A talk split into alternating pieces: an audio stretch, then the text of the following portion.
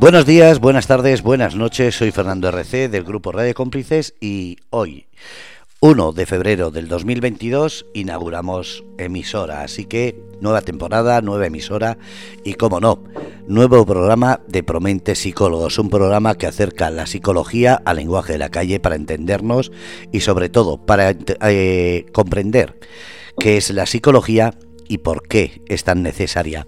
Y para eso tenemos, como no, a María Encarnación. María Encarnación, buenas tardes, buenas noches. Buenas tardes, buenas noches a todos los oyentes aquí, Fernando. Bueno, cuéntame, ¿qué tal ha ido estos días y sobre todo qué es lo que tenemos hoy? Bueno, pues estos días han ido muy bien y cada día mejor. Eh, con mucho frío, con mucho frío, pero es normal, es la época del año que, que tiene que tener, que tener frío, y que tiene frío, la nieve, la lluvia, todo bueno, esta noche tenemos a Isabel García, que es psicóloga, eh, a Fonseca Montoro, que es logopeda, y nuestra psicóloga también, eh, Olga Murcia.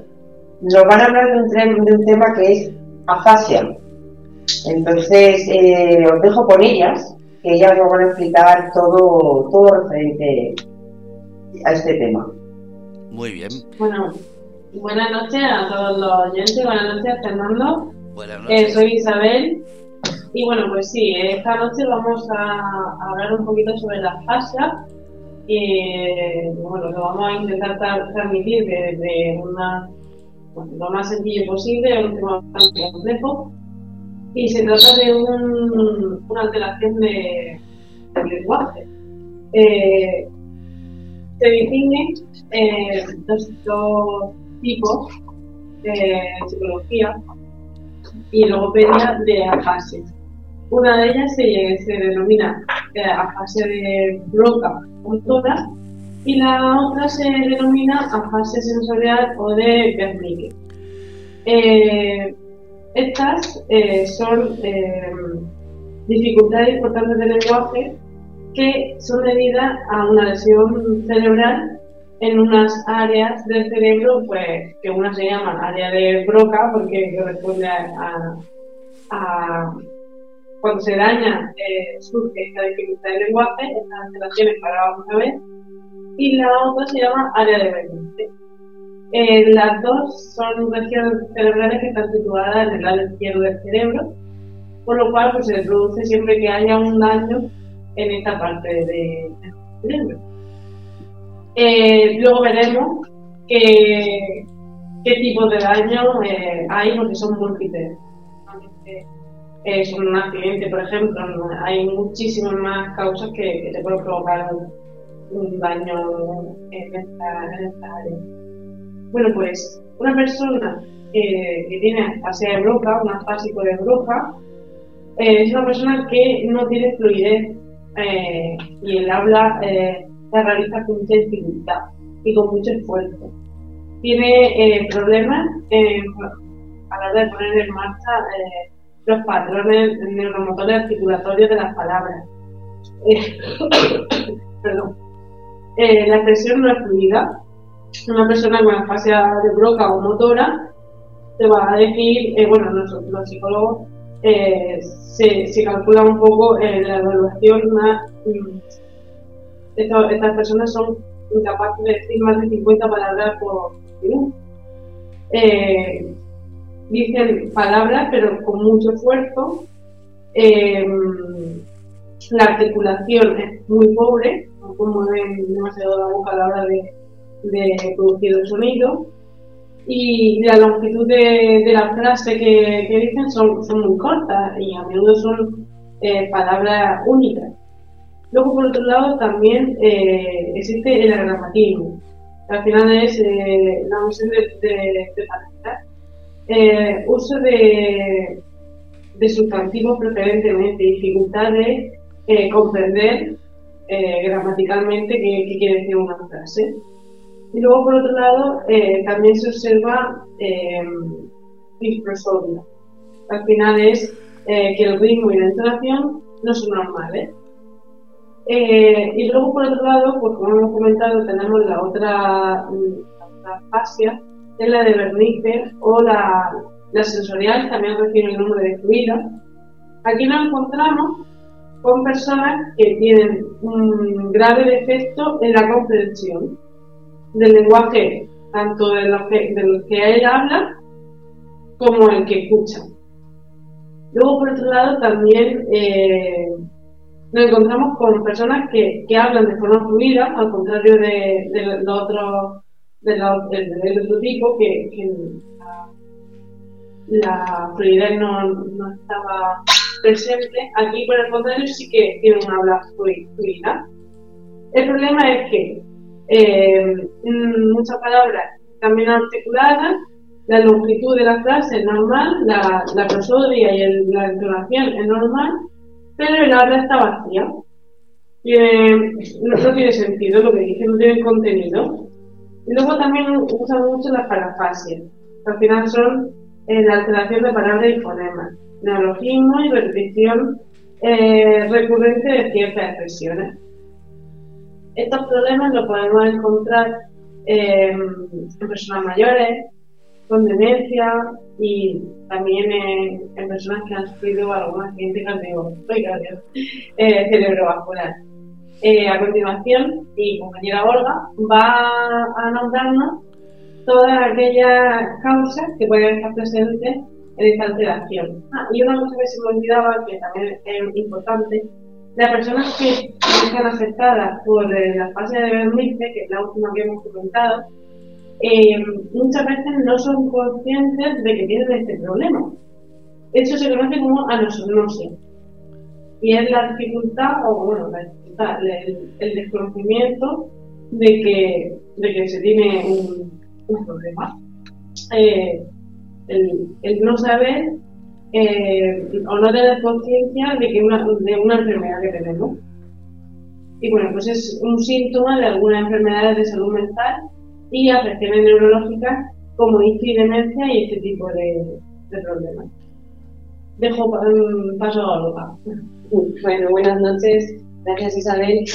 Eh, bueno, yo voy a comentar un poquito eh, las causas, por qué aparece la fascia, en, sobre todo aparece en personas mayores, pero puede aparecer, aparecer en niños y en jóvenes. Eh, como ha dicho mi compañera, es un problema causado por daños en partes del cerebro, en las partes responsables del lenguaje. Y estas, estos daños, estas lesiones pueden ser, como ella ha dicho, por ictus, que sería la causa más frecuente, por accidentes cerebrovasculares, pero también por golpes, por ejemplo, un accidente de tráfico, tumores cerebrales, infecciones y en el caso de, ancianos, eh, por trastornos neurológicos y degenerativos, como pueden ser el Alzheimer. Bueno, quiero decir que no hay diferencia entre hombres y mujeres, puede dar por igual a los dos sexos. Como ha dicho mi compañera, la zona del lenguaje está en el hemisferio izquierdo, aunque no en todo el mundo. En el 90% de los diestros está en el lado izquierdo y en el 70% de, los zurdos están en ese hemisferio, pero hay personas que tienen esta zona en el hemisferio derecho. Y una curiosidad es que este hemisferio izquierdo también se encarga de mover la mitad derecha del cuerpo, es como que está cruzada. Por eso muchas veces vemos que la fascia, en especial la fascia de Broca, va acompañada de una parálisis de esa mitad derecha y problemas para, para moverse. También quiero decir que, que, es una afección que suele aparecer de forma repentina, pero si la causa es un tumor o una enfermedad degenerativa, aparecería progresivamente. Eh, para dar un par de ejemplos, para que los oyentes entiendan un poquito mejor estos tipos de afasia que ha explicado mi, compañera, las personas con afasia de Broca, eh, aparte de usar esas frases cortas con palabras simples, tienen un habla que podríamos decir que es como, como un telégrafo. Si nos acordamos de los telégrafos, de hola, esto eh, yo esto, pues ellos sería algo parecido pero sin el stop. Serían palabras, sustantivos, verbos en infinitivo, por ejemplo, yo mesa, que a lo mejor la persona lo que quiere decir es que se va a sentar a la mesa, pero no pueden, les cuesta muchísimo esfuerzo llegar a esa frase como para crear una frase con los verbos conjugados y con todos los títulos, etc. Y pasando ya al tema de los síntomas que podemos encontrar en estas personas que tienen afasia, primero decir que los síntomas van a depender de la gravedad y de, y de la zona donde, donde esté el daño cerebral. Y por otro lado, que cada persona puede tener unos síntomas únicos y puede tener unas fortalezas y otras debilidades. Y estos síntomas que yo voy a comentar son genéricos, pero podemos encontrar personas que tengan mm, síntomas que no, que no haya dicho yo en todo, en todo el programa. Como ha dicho mi compañera, estas personas hablan con frases cortas y frases incompletas, sustituyen palabras o sonidos por otros, a veces por palabras que tienen un significado parecido y a veces por palabras que no, que no tienen nada que ver. Tienen mucha dificultad para encontrar las palabras que quieren para nombrar algo y también para comprender las conversaciones que tienen. en el caso de los de Berni, que les cuesta comprender lo que están leyendo, eh, pueden decir palabras que no existen y decir escribir frases sin sentido. Eh, simplemente terminar diciendo que aparte de, de, estos dos tipos de afasia que hemos comentado, eh, según la zona afectada podemos encontrar otros tipos de afasia que quizá no sean tan comunes, como podría ser la afasia global, que sería la más grave, la transcortical motora, que los nombres son complicados, o la mixta, entre, entre otros tantos tipos que hay. Y una vez que ya hemos entendido un poquito más qué significa este problema, voy a dar paso a mi compañera Santa, que al fin y al cabo es la logopeda y es la que nos va a explicar el tratamiento y la rehabilitación que podemos, bueno, que estas personas pueden hacer. Buenas noches, Fernando. Buenas noches a todos. Eh, bueno, pues en primer lugar, tras esta introducción teórica de, mis compañeras, voy a comentar eh, cómo se trataría un, caso de, afasia pues, en clínica. Eh, es difícil marcar como unos pasos a seguir, puesto que, como han comentado, no existe pacientes, eh, iba a decir idénticos ni, incluso similares unos a otros. Eh, depende mucho de, del, origen ¿no? del problema por el que se ha llegado a esa fascia, si es por un accidente cerebrovascular o, o si es por una demencia.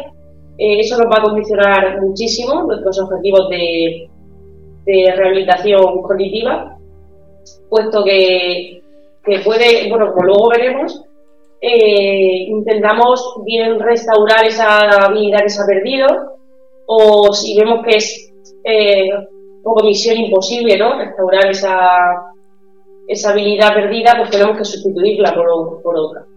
Entonces, como, como, digo, es muy difícil eh, tener unos pasos a seguir eh, que se vayan a cumplir, puesto que va a depender siempre del paciente.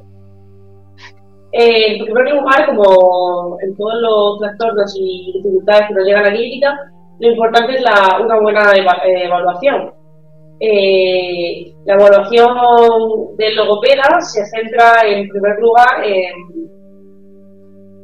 reconocer de forma espontánea en un habla, en una conversación que se pueda tener con, el paciente, qué errores, qué errores tiene en su, en su discurso en su discurso lingüístico. Eh, y estos errores ya nos encargamos nosotros después, después de, su producción y después de su entrevista, que suele ser grabada por esto mismo, de analizar esos tipos de errores. Eh, los errores más comunes que nos encontramos en, estos pacientes eh, son errores semánticos, es decir, que el, paciente emite una palabra y no es realmente la que quiere la que quiere emitir o no, no está adecuada al contexto, pero sí que guarda una cierta relación mm, semántica. Por ejemplo, puede ser de la misma categoría. El paciente quiere decir eh, dame la manzana y en realidad lo que quería decir es dame la pera o dame un plátano. Al final son palabras que pertenecen a la misma categoría. Eh, otro error semántico muy común es eh, el error semántico por proximidad. Eh, un ejemplo es mm, cuando nombramos la palabra pie para referirnos al calzado, a la bota, a, la zapatilla. Y un último error semántico es bueno, nombrado como subordinado, que también puede ser subordinado, dependiendo de la categoría, es eh, nombrar, decir, hay un perro cuando hay un animal, ¿no? Como que hacemos esa, en ese esquema conceptual, como que el paciente no es capaz de distinguir qué es realmente la, categoría semántica y qué es lo que pertenece a dicha categoría. De la misma manera, puede decir, eh, es un animal, pero no es capaz de definir ni concretar qué es un perro. Eh, otro error muy común es los errores fonológicos, que son los que, los que son más llamativos, porque dificultan mucho el entendimiento con esa persona. Eh, en los errores fonológicos, el paciente emite una, una palabra que tiene que es errónea, pero que sí guarda una cierta similitud con eh, la palabra que realmente quiere decir. El 50% de los, fonemas o de las femas, eh, que son básicamente las letras que componen esa palabra, sí son muy similares a los que, a los que él quiere, quiere decir. Por ejemplo, puede tener errores al decir cama por casa. Eh, esa, esa, sustitución de N por S puede considerarse un error fonológico. Aparte, tiene errores de circunloquios. Estos errores son eh, provocados por, por, esa incapacidad de, definir, de decir esto es una cama, esto es una mesa, esto es una silla.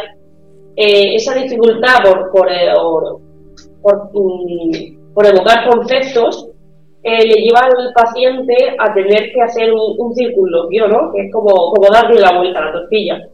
Yo no sé decirte que esto es una botella, pero sí sé decirte que es, lleva agua eh, o sirve para beber, por ejemplo.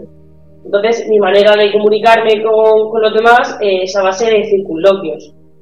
Dame eso para sentarme, que quizá eso no suele pasar en el día a día a, muchas personas, ¿no?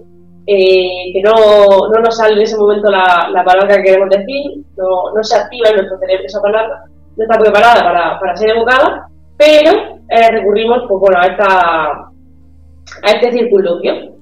Eh, uno de los últimos errores son los neologismos, que como ha comentado antes Isabel, son errores en los que el paciente evite pseudopalabras, que es lo que se conoce como palabras inventadas. Eh, son, tienen cierta similitud con las palabras reales nuestras, pero no es una palabra eh, real. Al final esto provoca pues bueno, muchísimos fallos de comunicación y frustración, que es una de las consecuencias más a nivel psicológico ¿no? que podemos eh, que puede derivar de estas de, pues bueno, de esta enfermedad. y bueno, Ahora paso a comentar brevemente qué, estrategias, ¿no? una vez que hemos evaluado, cuál es el siguiente paso. Eh, un momento. Sí, antes de, antes de pasar al siguiente paso, hay una pregunta en el chat que dice Pepi, ¿a qué hora se detecta estos trastornos? ¿A, qué edad? ¿A qué, edad, perdón? Ah, vale. Eh, sí, había entendido hora. ahora estaba yo pensando en la hora y perdonar. Vale, no. Eh, la edad, pues bueno, eh, al final cuando se detecta las afasias son consecuencia de, por ejemplo, un accidente cerebrovascular. Y esto a nivel de, en, un TAC, ¿no? Se puede, se puede observar estas dificultades ya, ¿no? Eh, se puede observar que a nivel de, del, cerebro hay una, hay una deformación o hay una, hay una afectación eh, en áreas concretas. Eh, eh, esto es en el caso de, accidentes cerebrovasculares o cuando tenemos accidentes graves o incluso golpes, ¿no? Lo primero que, no hace el, médico es una resonancia, un TAC, pues con el objetivo esto de, ver qué afectación a nivel, a nivel estructural tenemos. una fascia sincera, bueno, una fascia grave es muy, muy fácil de ver se observa enseguida una fascia de ver eh, no sé si hay, gente que ha pasado por, episodios en los que, una persona cercana está sufriendo un ictus, el primer, la primera etapa de sufrir un ictus. Eh, en este momento hay signos claros de que, de que estamos frente a un ictus. Eh, un ejemplo es pues, bueno, eh, esa falta de, fuerza y de movimiento en uno de los lados y otro, otro de los aspectos es esa falta de entendimiento, ¿no? Pues ahí ya estamos teniendo el origen de esa primera fase. Eh, por lo tanto, sí que es muy fácil de detectar en ese sentido. En casos de, demencia o en casos de, de enfermedades neurodegenerativas como el Alzheimer, al final sabemos qué va a pasar. Una vez que se detecta la enfermedad, sabemos que esto o es consecuencia de, o viene después de la enfermedad, o bien está anticipando de que hay algo está pasando, ¿no? Entonces, al final, eh, la conclusión es que no, no tiene edad. Al final, un accidente se puede producir a cualquier edad e incluso un accidente cerebrovascular. Hay personas más predispuestas y la edad es uno de los condicionantes, pero eh, no hay una, una edad clara me viene a la cabeza esos golpes que nos solemos dar todo el mundo en una caída, eh, los niños pequeños. Por eso es tan importante el seguimiento cuando una persona, da igual la edad, eh, el seguimiento durante 24 horas. Claro, eh, a nivel a nivel interno, ¿no? es muy importante continuar con la, con la observación porque pueden, bueno, pueden producirse pues, hemorragias internas eh, y, no ser conscientes de ellas, ¿no? Eh, la hemorragia interna es, eh, en algunos casos, es indolora y puedes pasar desapercibida y llevarnos incluso a la, a la, muerte. Entonces, ante, ante un golpe que aparentemente la persona mm, se encuentra un poco desorientada, un poco mareada, pero no percibe que pueda tener eh, ninguna secuela grave de, de, esa, de ese accidente, es aconsejable y sobre todo eh, con la edad, como es lógico, eh, a pesar de ello, bueno, realizar pues, bueno, estas pruebas médicas a nivel neurológico nos digan, oye, pues a nivel estructural continúa todo igual, o, no, hay una afectación en este área, porque eso a nivel de, eh, a nivel médico se observa muy rápido. Eh, es muy fácil observar eh, este deterioro en, las áreas, bueno, tanto en boca como en como en otras áreas del cerebro. Hay otra pregunta que dice Pepi, ¿es hereditario? No. A ver, es que hay, hay bastantes factores de riesgo. La fascia en sí no es hereditaria, pero los factores de riesgo de sufrir un derrame cerebral o un ictus o todos los, causantes que hemos dicho antes, una demencia, una demencia, sí son, o sea, sí son hereditarias. Entonces, realmente para la fascia, no deja, la fascia no deja de ser un síntoma, no un trastorno. Entonces, eh, es genético eh, la causa que va a provocar la fascia no la fase en sí, pero, pero en ese caso sí. Muchísimas gracias. Eh, bueno, eh, continúo. si hay más preguntas, perfecto. Si hay más preguntas, Fernando, pues tú te encargas de, de avisarnos y de, y de contarte. Eso es lo primero. Muy bien. Bueno, a, eh, a, nivel de rehabilitación cognitiva, lo que eh, hacemos eh, los logopedas y psicólogos en clínica es establecer unas estrategias y unas técnicas con las que vamos a rehabilitar al, paciente. Al final, nuestro objetivo general, se, hace un informe con un objetivo general y un objetivo específico. Nuestro objetivo general es el mismo, no solo en estos pacientes, sino en cualquier paciente que entre por la puesta de nuestra clínica, que es la autonomía, es el apoyo personal, familiar y social, tanto a él como pues, a sus seres más llegados y familiares. Eh, y como siempre hemos dicho, no solo en este programa, sino en, todos, nuestro objetivo es ese, su, calidad de vida. Como objetivos específicos, pues obviamente vamos a centrarnos en rehabilitar esos errores que ya hemos evaluado previamente. Eh, para ello nos basamos en, en dos, dos conceptos un poco más teóricos, que son muy interesantes, no solo en estos pacientes, sino en, todos los, los, pacientes y sobre todo en los niños, que siempre se han escuchado. El término de diasticidad cerebral o modularidad funcional, sobre todo el de plasticidad, porque ambos están muy, muy relacionados. El de plasticidad eh, se refiere a que nuestro cerebro tiene la capacidad de modificar las estructuras, ¿no? tiene una capacidad de, reorganizarse para compensar una, un área que está dañada.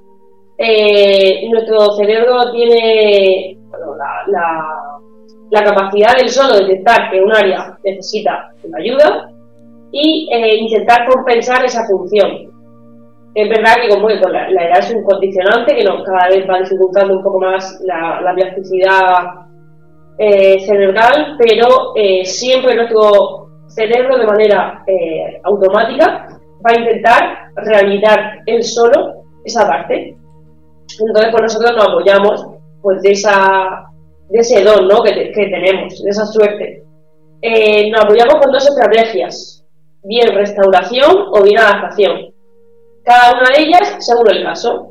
Es decir, eh, si vemos que la capacidad que se ha perdido, en este caso, por ejemplo, el lenguaje, la capacidad de, comunicarse se ha perdido, pero está simplemente dañada, aún podemos conservar algo, no hay un mutismo, o sea, la persona todavía tiene intención comunicativa, tiene facilidades para comunicarse, simplemente una dificultad que es como que ha olvidado. El problema de las fascias es que ha olvidado a. Eh, y nuestro objetivo es volver a enseñarle si es necesario. Eh, en este caso, con la restauración, pues hay una. La capacidad se ha dañado, el lenguaje está dañado, intentamos pues, bueno, recuperarlo, reaprender. En otro caso sería la adaptación, es la capacidad se ha perdido, el lenguaje eh, es incapaz de, de volver, ¿no? no lo podemos recuperar, eh, pues vamos a ayudarnos, vamos a sustituir esta capacidad de lenguaje por otra. Tenemos que eh, intentar que el cerebro compense esa función y en el caso, en el peor de los casos, eh, tener esa habilidad por otros medios, es decir, tener la comunicación por otros medios. ¿Qué otros medios tenemos para comunicarnos? que no sea el lenguaje, pues los sistemas alternativos de comunicación esto eh, la semana pasada mm, no lo hablamos con autismo, porque autismo es eh, muy amplio, pero al final todo, todo la logopedia está súper relacionado. Eh, un sistema alternativo de comunicación es un tablero, un sistema, hay varios sistemas, según el paciente lo requiera, que permita al paciente, bien señalando o bien incluso con la mirada, de, emitir un mensaje. Entonces conseguimos que el paciente, aunque a nivel motor o es, es, incapaz de producir un lenguaje oral, o quizás es, capaz de producir un lenguaje escrito, o es capaz de ir señalando lo que quiere decir a nivel a, mediante pictogramas o mediante dibujos. Entonces, eh, nuestro objetivo es ese, que la comunicación continúe. Eh, hacemos una reactivación, ¿no? Que el, paciente, si el paciente aún no ha perdido esa información lingüística, eh, hacemos una reactivación, es como que el lenguaje se ha dormido y tenemos que reactivarlo. El reaprendizaje, como antes he dicho, eh, en este caso el reaprendizaje es muy común la lectura. los pacientes a nivel motor no recuerdan cómo, cómo, cómo emitir esos grafemas, esas letras, y, lo que hacemos es reaprender, volver a aprender, como, como si partiéramos de cero prácticamente. Si es posible, pues, eh, pues iniciamos ese camino de, inicio eh, otra vez. Y, la reorganización, esa reorganización que de la que antes hemos hablado a nivel cerebral, que, nuestro cerebro nos aporta, ¿no? De, permitir que otras funciones pues haga otras áreas, perdón, hagan esa, esa función que, nos interese. Eh, bueno, Fernando, ahora que Fuensanta ha terminado con la parte de rehabilitación cognitiva, más enfocada a la logopedia y a la terapia individual, por así decirlo, yo voy a comentar también eh, una parte que sería la terapia grupal, que también es muy importante para estas personas, ya que, como ella ha dicho, eh, en el caso sobre todo en el que necesiten compensar la comunicación con, con, otras formas que no sean la verbal, como gestos, imágenes o dispositivos, pues les viene muy bien practicar en ambientes seguros, como sería en una terapia grupal con gente que tenga los mismos problemas, donde pueden practicar, por ejemplo, pues inicios de conversaciones o hablar por turnos o cuando hay un malentendido porque lo que han dicho no era lo que querían decir o la persona no ha entendido nada de lo que querían decir, pues cómo aclarar esos malentendidos y todo eso eh, a través de, de la forma de comunicación que se les enseña en la terapia individual o, con la capacidad de recuperar el habla que, nos ha comentado en Santa. Eh, solamente también decir que es importante comenzar cuanto antes, en cuanto antes que habéis preguntado a qué edad, que ya hemos explicado que depende de cuándo ocurra el problema, pues en cuanto se detecte, eh, cuanto antes empiece, mejor, porque antes empezaremos a trabajar y a perder las menos capacidades posibles. Luego también comentar que últimamente en estos últimos años se ha estado investigando con algunos medicamentos que a lo mejor pueden promover esa capacidad del cerebro para recuperarse y también con unas técnicas de estimulación cerebral que ahora mismo pues, no recuerdo exactamente cómo, cómo se llaman, pero funcionan básicamente como una especie de, de descarga suave, lógicamente, en el cerebro que hace que esas zonas, lo mismo, pues se vayan recuperando. Entonces, sigo por la parte de la terapia grupal y quiero decir que aquí una de las partes más importantes, aparte de la terapia individual, sería la participación de la familia, porque al fin y al cabo esa persona ahora va a cambiar su manera de comunicarse, su manera de actuar y es la familia la que tiene que aprender a comunicarse otra vez con esta persona, entender, tener paciencia. Entonces eh, algunos consejos que se les puede dar a estas personas y a la familia, pues es que, organicen su, su, ingreso en club de lectura, en club de teatro, en club de tecnología incluso para aprender a utilizar las nuevas tecnologías. Todo esto, por lo que hemos dicho de aprender a usar otras formas de comunicación o mejorar esa capacidad del habla y también para aumentar la confianza al hacer actividades en grupo y empezar a sentir que pueden ir superando el problema. A las familias se les suele enseñar a hablar de manera simple, con frases cortas y sencillas, pero siempre manteniendo una habla adulta, porque muchas veces caemos en el error de hablarles como si fueran niños, porque es verdad que cometen errores que, suelen cometer los niños pequeños, pero no son niños pequeños. Y aquí hay una cosa que tiene que quedar muy clara y es que lo que está afectado es el lenguaje, pero no la inteligencia. Esa persona eh, sigue siendo mm, igual de inteligente que era antes. Lo que pasa es que ahora o no te comprende o no puede expresarse. También es importante que les incluyan en las conversaciones en, casa, en las tareas de las decisiones sobre qué vamos a comer y, además evitando ruidos que puedan distraer como la radio, la tele, es decir, es acomodar un poquito el espacio de casa y las conversaciones a la capacidad, a la nueva capacidad de esta persona. También, como he dicho, mucha paciencia y evitar corregirles porque eso no ayuda en nada. El que sabe que se ha equivocado, sabe que se ha equivocado. Y el que no lo sabe, pues le puedes corregir, pero él no sabe que se ha equivocado. Eh, y ya, por último, quería decir que, bueno, para que veamos que no es un problema tan raro como nos puede parecer, porque es verdad que es un nombre que no se escucha mucho, que a lo mejor los síntomas, pues no les ponemos nombre, simplemente decimos, bueno, pues ha tenido un derrame, un derrame cerebral y ahora mismo no habla bien, o que tiene Alzheimer y ahora ya no quiere. Pues ya sabemos que tiene un nombre y además quiero decir que en España cada año se producen unos 25.000 casos nuevos de afasia. Y entre el 30 y el 40% de las personas que han sufrido un derrame cerebral acaban sufriendo afasia, con lo cual vemos que no es, no es nada raro, al contrario, es bastante común. En la parte así un poquito más de la psicología, quería decir que la persona que sufre afasia, como ha dicho Santa, pues lógicamente sufre impotencia y frustración por lo que le está pasando. Y eso puede desembocar en unos cambios comportamentales y en unas reacciones emocionales muy intensas. Hay que tener en cuenta que aunque los rasgos básicos de la personalidad no cambian, eh, sí que se afecta su manera de, de hablar con, con, las personas a su, alrededor, Entonces, por ejemplo, se afecta eh, el ser espontáneo, se afecta la broma. Podría ser una persona muy bromista y que de repente no haga bromas. Entonces, todo esto puede llevar a que haya alteraciones en las relaciones sociales a su alrededor, que ya no es solo la alteración del lenguaje, sino lo que conlleva a personas de, de su alrededor. Y bueno, pues una vez que hemos terminado la parte así más teórica, más de entender qué, qué, es este problema, eh, bueno, quería comentar esos factores de riesgo que hemos dicho antes que había, que, en realidad están relacionados con el riesgo de sufrir eh, pues accidentes cerebrovasculares o infecciones, tumores cerebrales, no con el riesgo de afasia, pero como va relacionado, pues una cosa va a llevar a la otra.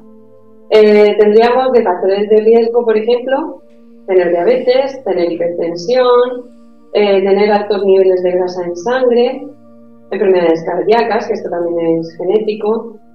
Y eh, en cuanto a cosas del día a día, pues una dieta poco saludable, el tabaquismo y el exceso de alcohol. También decir que, por ejemplo, hay dos razas que son más propensas a sufrir estos problemas, que serían los afroamericanos y los hispanos, pero que realmente está debido a la alta, a la alta tasa de factores de riesgo que tienen de los que acabo de comentar. Entonces, aquí vemos cómo al final llevar una vida saludable, hacer ejercicio, comer sano, en fin, todo lo que todos sabemos que es llevar una vida saludable, al final está relacionado con la mayoría de problemas que podemos tener, si no es por un lado es por otro. Así que es algo que, que hay que tener muy en cuenta. Y bueno, ¿Alguna pregunta, Fernando? Sí, eh, Pepi preguntaba, entonces, ¿una persona que tartamudea, podemos decir que padece algún tipo de afasia? No, no, no, para nada, no, son trastornos eh, que no, no tienen nada que ver, no tienen ningún origen, la tartamudez no tiene un origen neurológico, eh, en cambio, pues esta afasia sí suele ser por, lo que hemos comentado, por por un accidente que hemos tenido previamente y esto es como una consecuencia. La tartamudez eh, suele ser, eh, eh, bueno, suele, aparecer en, los, niños más pequeños. A partir de unos tres años se puede, bueno, hay una, una tartamudez evolutiva por la que podemos pasar prácticamente todos, que es importante observarla por si deriva lo que es una tartamudez. Eh, pero no, no, tiene, no tiene ninguna relación. Vale, muchas gracias. Bueno, y ahora por último, pues quería, para acercar un poquito más la fascia a los oyentes, voy a poner algunos ejemplos que a todos nos van a sonar. El, uno de ellos, además, ha sido este año, bueno, este año pasado, eh, y es el caso de algunos famosos que sufren o han sufrido afasia y el primer caso sería el de Bruce Willis, que se escuchó mucho el año pasado, que había dejado la actuación, su familia estuvo explicando que de momento no, bueno, de momento y después, porque creo que ya ha decidido, aunque mejore, que no, que no va a seguir con la actuación. Y pues es porque ha sido diagnosticado de afasia. Eso sí, no ha querido explicar ni el tipo de afasia que tiene, ni la causa de la afasia. Se ve que no puede seguir. Lógicamente los actores en cuanto tienen afasia pues es muy complicado que puedan seguir con un, con un guion. Otro ejemplo sería el de Emilia Clarke, que todos la conocemos por Daenerys Targaryen de Juego de Tronos y que en su momento se escuchó muchísimo, que sufrió dos aneurismas durante la producción de la serie y uno de los problemas que le provocaron las, los aneurismas fue la afasia, entre otras cosas. Y otro ejemplo, un poquito más antiguo, Kirk Douglas, que a todas nos faltaba. bueno, pues Kirk tuvo un derrame cerebral y tuvo la habla alterada. Y además hubo muchas, bueno, muchas, creo que hubo un par de películas en las que actuó a pesar de seguir sufriendo la fascia, pero con el trabajo de los logopedas, psicólogos, bueno, y su trabajo personal, porque creo que eh, desde entonces no dejó de, de hacer los ejercicios diariamente pues pudo, pudo hacer las películas. Pero sí que tuvo que aprender a, usar otra vez la lengua, los labios, los dientes, en fin. para poder seguir hablando. Y el último ejemplo sería el de Sharon Stone, que también tuvo un derrame cerebral y tuvo que volver a aprender a leer y a escribir y comentó en una entrevista que había sido como lo más humillante que había tenido que hacer, que le había hecho muy fuerte psicológicamente, pero que fue un periodo durísimo. Claro, tú imagínate que ya eres una persona adulta y de repente ya no, no sabes leer ni escribir. Después de toda la vida leyendo y escribiendo, y más siendo actriz, que tienes que leer los guiones, en fin. Y bueno, por otro lado también quería comentar, por si alguien quiere ver eh, este tema de una manera más visual, hay un par de películas en, el que, en las que aparece este problema. La primera sería una película que se llama Nell, N-E-L-L, que sería como un suspense drama. Eh, los protagonistas son Jodie Foster y Liam Neeson, o sea que debe ser una buena película. y va sobre una chica, que no voy a comentar de qué va la película porque no quiero hacer spoilers, pero una chica que tiene una alteración en el habla y unos eh, investigadores la descubren en el bosque y no saben por qué. Y ya, eh, otra película, que esta sí que sería como una comedia, un lado positivo de, de todo esto, sería Háblame de ti, y va sobre pues un señor que tiene un derrame cerebral y te cuenta pues cómo, qué problemas aparecen y cómo los va superando. Qué bueno, muchísimas gracias por la información y sobre todo por el tratar un tema que para mí era desconocido y me imagino que para muchos. Sí. También eh, comentar que el Día Mundial de la Asfasia es el 28 de junio y que, bueno, que en España se, hay eh, unas 300.000 personas que viven con asfasia y el 80% de los casos son producidos a un ictus o accidente cerebrovascular, perdón, que es lo que hemos dicho antes, de todos los casos que ha puesto mi compañera de, famosos que, tienen este problema, bueno, todos creo que han sido, ¿no? Es por ictus. Eh, sí, son derrames, es que como luego cuando te explican las causas nadie se mete a explicarte, así que a todo el mundo le ponen lo mismo. La mayoría, el 80% de los casos son Sí, sí. Prácticamente clínica la mayoría de estas se tiene por ictus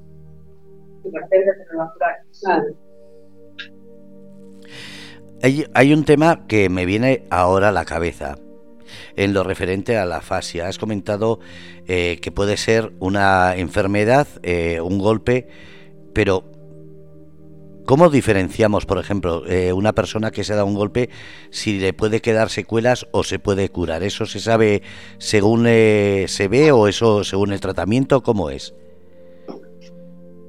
Bueno, eh, como he comentado antes, una vez que, por ejemplo, una persona sufre un accidente, un accidente grave, el cual él, recuerda o, somos conscientes de que ha habido un golpe, sobre todo en la parte de la cabeza, eh, lo primero es realizar pues, bueno, las pruebas médicas, eh, entre ellas pues, bueno, el resonancia magnética, y eso es lo que nos va a aportar eh, mucha información acerca de, qué ha sufrido realmente ese cerebro a nivel estructural. sobre todo por, bueno, por detectar los trombos que, que, lo que origina ese accidente cerebrovascular o pues, bueno, una, hemorragia, una hemorragia interna que es, la consecuencia del trombo, ¿no? Al final, eh, cuando el trombo ya, ya se, ha, se ha roto. Eh, una vez que tenemos las pruebas médicas, sí que podemos observar de que algo está pasando o no, está pasando nada, el, golpe no, no, ha llegado a, nivel estructural del cerebro. Eh, de la misma manera, de realizar esas pruebas más objetivas, ¿no? el neurólogo eh, te, hace las pruebas subjetivas, ¿no? De pasar unos test, sobre todo de, denominación. Es lo que hacemos mucho en clínica como ejercicio de, rehabilitación. Unos ejercicios de, denominar conceptos, de denominar eh, situaciones, describir escenas. Eh, con esto, pues bueno, estamos conociendo esa fluidez del, paciente. Estamos conociendo realmente si, si es capaz de utilizar los conceptos eh, o, su vocabulario en un contexto adecuado y, si la estructura gramatical, si la estructura de su oración es correcta. pero si se sabe, eh, por ejemplo, cuando una persona tiene eh, ese problema por una enfermedad, eh, ¿se sabe si se puede sanar completamente o siempre quedan secuelas? No tiene por qué quedar secuelas. depende mm, pues bueno, de, factores que nos van a condicionar el tratamiento, sobre todo en la edad y el, y la gravedad claro, la gravedad del daño y la edad y el pronóstico que, un poco a nivel médico más tenemos. Eh, puede quedar o no puede quedar. Como he dicho, nuestro objetivo antes de las estrategias es ver si ha perdido completamente el, dominio lingüístico o si todavía le queda algo, si es capaz de emitir al menos. Eh, si a nivel motor, eh, porque claro, la emisión del lenguaje tiene que conectar el área de toca, el área de Wernicke, pero también tiene un área que es motor. Si ha perdido también ese área motor, eh, igual sabe lo que quiere decir, es capaz de estructurar todo, pero a nivel motor no es capaz de, articular ni de entonar eh, esa frase. Entonces, por, lo cual va a depender siempre del, paciente, de, de la gravedad, pero nuestro objetivo es que si queda alguna secuela sea la, mínima posible. Es por dar un poquito de esperanza a la gente que pueda sufrir o que esté sufriendo o, un familiar. Gracias de nuevo. Eh, en este caso, Fernando, por ejemplo, si hay algún familiar, si, si es producido por un accidente cerebrovascular, sí existe ese, esa rehabilitación cognitiva, sí que existe ese pronóstico de mejora todo, todo, todas las actividades, los ejercicios que se hagan, esa rehabilitación es con el objetivo de mejorar. Ahora bien, hay casos en los que esta fase se producida por, un, por demencia o por problemas neurodegenerativos. Nuestro objetivo como, como profesionales no es esa rehabilitación ya tanto cognitiva a nivel de mejorar, es eh, más a nivel de preservar eh, esa capacidad que estamos perdiendo, bueno, relanzar ese, ese proceso ¿no? de envejecimiento para, para evitar pues, bueno, ese mutismo o esa incapacidad de, comunicarse. Entonces, depende un poco de, de, lo que estemos, de lo que nos encontramos delante, eh, podemos, podemos tener como un pronóstico o, o u otro. Lo dicho, muchísimas gracias. Como dice Pepi en el chat, gracias por traer una sesión de temas que son muy interesantes. Pues nada, gracias por, por estar un, miércoles, más. Y nosotras encantadas. Eh, a nosotras, pues bueno, los temas pues, nos van surgiendo aquí un poco en clínica, pero si hay algún oyente que, le interesa algún tema en concreto, que de verdad que se valora y se intenta, bueno, si no es quizás para, o no lo ve tampoco la persona, el oyente, para un tema, para un día en particular, pues se puede hacer por, unos 10 minutos, o el tiempo que se dedique, un programa entero o medio programa, lo que, lo que, lo que requiera ese, ese tema, pero de verdad que, que se, estamos encantadas de recibir cualquier cualquier propuesta. El otro día, eh, bueno, el otro día, hace un tiempo, hablamos de, de, superar una ruptura y ahora está de moda eh, lo que ha pasado entre Shakira y Piqué. A ver si un día tomamos, eh, más que nada, ejemplos que ha habido de rupturas para, para ver cuáles son dignas de tratamiento porque lo que está haciendo Shakira, por mucha canción, mucha fama que tenga, me parece más de ingreso en un psiquiátrico que, como han dicho algunos medios de comunicación, que viene bien cantarlo. Digo, madre mía, si todos nos ponemos a cantarla, que vamos a liar. Por eso me gustaría un día tocar el tema, pero referente a casos específicos que salen. Por ejemplo, el de Brad Pitt y Angelina Jolie con lo de los niños. Eh, un caso de maltrato eh, supuestamente eh, ocurrido por Brad Pitt y que se ha callado por la fama del actor. El caso de la ruptura de Piqué también tratar, a ver, para que veamos hasta qué punto eh, la fama oculta tratamientos psicológicos. A ver si podemos eh, juntar algún tema así. Sí, bueno, podemos hacer mm, a modo de tertulia, ¿no? Un sí, poco... sí, a modo de tertulia, una charla entre todos, a ver qué es algún tema para que sea, sea entretenido y sobre todo para que la gente vea que la, que la muchas veces lo que leemos es, eh, como decimos, eh, la realidad es eh, más, más dura que la ficción, por mucha afición que le pongamos. Bueno, como se acerca el día de San Valentín, podemos hacer un especial sobre posturas y así, para grandes rasgos, desde una perspectiva más psicológica, un pequeño análisis. Sí, porque eso del amor, eh, como hablaste la otra vez, eso del amor real, del amor, queda muy bonito, pero también trataremos de ello. Muchísimas gracias a las tres. María Encarnación, ¿estás por ahí? Sí, sí, estoy aquí, estoy aquí. Para que la gente escuche dónde pueden localizarte o si quieren eh, hablar con vosotras en privado, que sepan dónde localizaros. Bueno, pueden localizar aquí en Murcia, en nuestra clínica Promente Psicólogos. Estamos aquí en Paseo Misionero Luis Salvé, número 13, segundo C, y nuestro número de teléfono es 868-2435-7. Y nuestra página web promente.es, eh, cualquiera de, de los tres, la, la, la dirección, el teléfono y la página nos pueden localizar. Eh, estamos abiertos y a, la disposición de los pacientes y de las personas que quieran, que venir. Pues muchísimas gracias un miércoles más y como siempre, gracias a las cuatro. Gracias, gracias, un saludo, un saludo, buenas noches. Buenas noches. Habéis escuchado Promente Psicólogos, un programa que trae Promente Psicólogos de la mano de su gerente María Encarnación Castejón y de su grupo de psicólogas. Como siempre, si tenéis alguna duda, si, promente.es o preguntar aquí en Grupo Radio Cómplices y os pondremos en contacto, os daremos la información. Gracias a todos, buenos días, buenas tardes, buenas noches desde Grupo Radio Cómplices.